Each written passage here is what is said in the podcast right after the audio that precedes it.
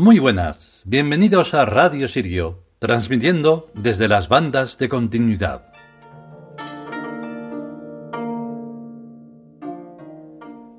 Pues sí, todo llega a donde debe de llegar, y este es el final de la parte de los dioses chinos de este libro inmenso que son los dioses. Son, eh, o sea, si si se pudieran ver en libros, en libros de papel, son ocho. ¿Vale? Hemos empezado con los dioses egipcios, que son nuestros favoritos, y continuamos con toda la saga de todos los demás dioses de las demás culturas y civilizaciones, siempre desde nuestro punto de vista y nuestra sabiduría, no desde la historia humana, porque eso no existe. Y eh, pues nada, hemos llegado aquí con los dioses chinos y continuaremos con los dioses del futuro, que son tan importantes como los de cualquier otro tiempo, lineal y sobre todo fuera del tiempo, que es lo más importante. Este capítulo pensaba que iba a hacerlo en dos partes porque es uno de los más largos, pero al final no puede ir en uno y quien no quiera escucharlo entero, pues oye, cada uno hace lo que quiere con su vida y sus minutos. Así que vamos con él de inmediato.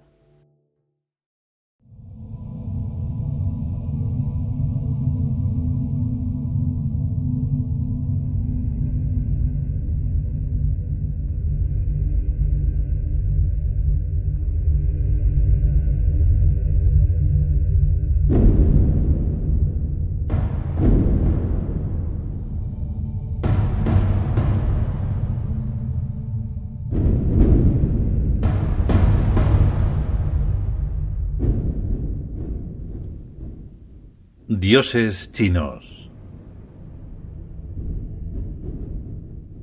Genghis Khan. Texto. Genghis Khan es el gran avatar de la guerra y la victoria, conquistador por antonomasia de medio mundo a través de la estrategia y la inteligencia. Su nombre significa Señor de todos los océanos batallador incansable, insufla poderío a sus fieles adoradores.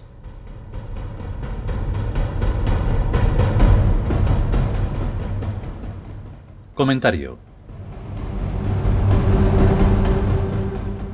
Hola Gengis, eres el último de los dioses chinos, mongoles y rusos, coreanos, afganos, georgianos, persas y caspianos, o sea, del mar Caspio. Respetaste a todos los dioses, y por eso todos los dioses te respetan a ti.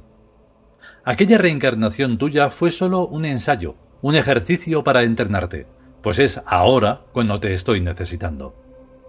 Quiero que me conquistes este planeta y que lo organices de acuerdo a mis instrucciones, que son bastante sencillas y de fácil cumplimiento. Primero, yo soy el Fénix. Segundo, tú eres el archiemperador. Tercero, yo y tú nombraremos cinco emperadores, un emperador por continente. Cuarto, yo y tú nombraremos un rey para cada nación. Quinto, nunca jamás habrá dinastías biológicas, ni monarquías elegidas, ni democracia, sino un régimen meritocrático en el que yo y tú, o nuestros delegados, elegiremos al más adecuado para regentar a un imperio, o un reino, o la institución de que se trate, y lo destituiremos si no se comporta con la honestidad y la inteligencia que el cargo requiere. Sexto. Junto a cada gobernante habrá un consejo de sabios que le asesorará, le aconsejará y, en caso necesario, vetará las decisiones que el gobernante haya tomado. Séptimo. Mi consejo de sabios es el Razam, a cuyos miembros yo nombro y puedo destituir. Octavo. Tu consejo de sabios es el Verur, a cuyos miembros tú nombras y puedes destituir. Noveno. Los consejos de sabios de los gobernantes son elegidos por el Consejo de Sabios de rango inmediatamente superior. Décimo. Los consejos de sabios hacen las leyes. Un décimo. Cada gobernante elige y nombra a sus ministros. Duodécimo el Estado imperial es jerárquico y meritocrático. Décimo tercero. El funcionariado es formado y regulado por las leyes. Décimo cuarto. El Fénix es el jefe del Estado imperial. Décimo quinto. El archiemperador es el jefe del ejército imperial. Etcétera. Comprenderás que hay muchísimos detalles, administrativos y de todas clases, que constituyen a el Estado imperial Tiud, ultramoderno y futurista, tales como son los códigos civil, penal, comercial, policial, militar, etc., que deberán ser formulados por los consejos de sabios según sus ámbitos respectivos, por lo cual te hago gracia de mencionártelos y de liarte más de lo que estás ya. Sin embargo, la filosofía del asunto es muy sencilla y muy fácil de entender.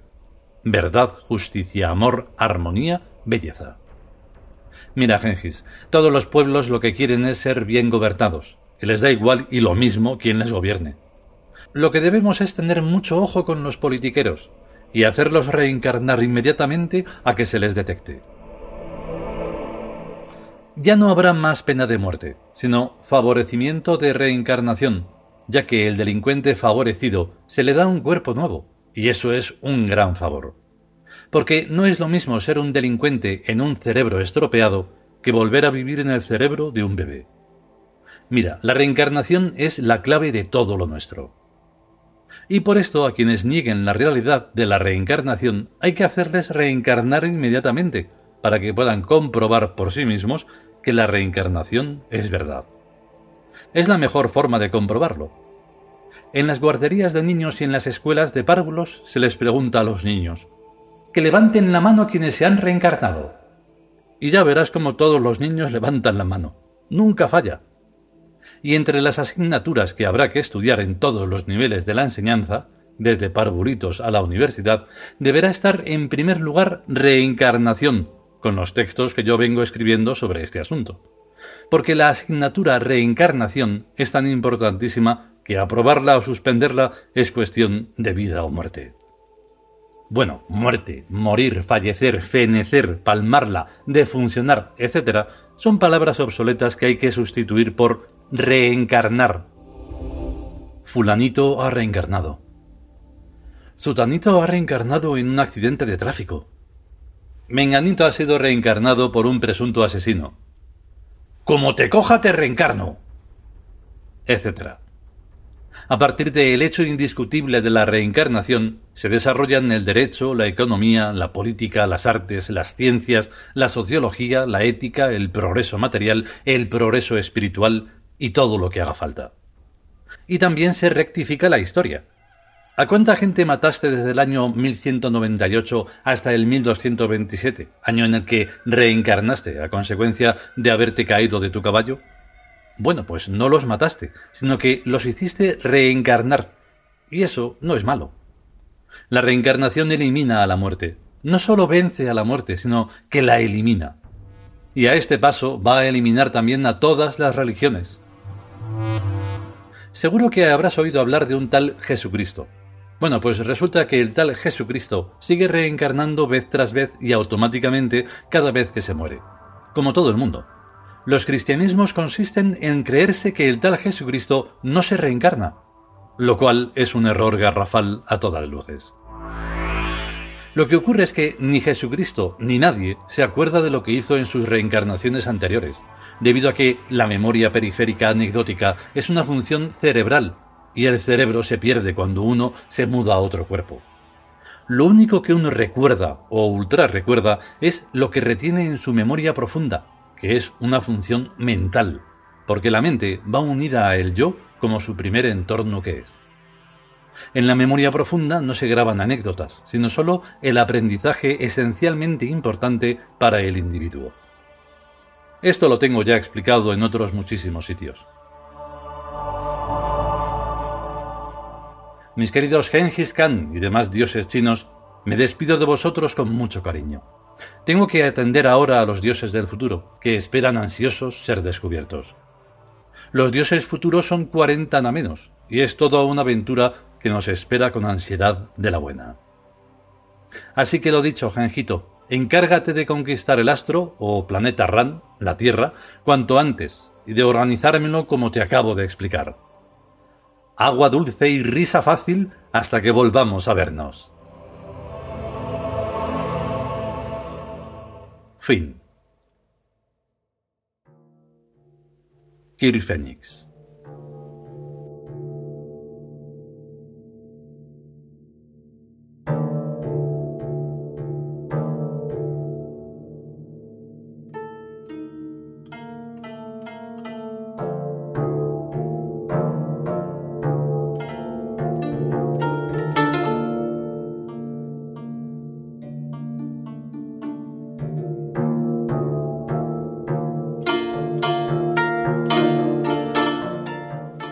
Y hasta aquí este último capítulo dedicado a Genghis Khan, de los dioses chinos.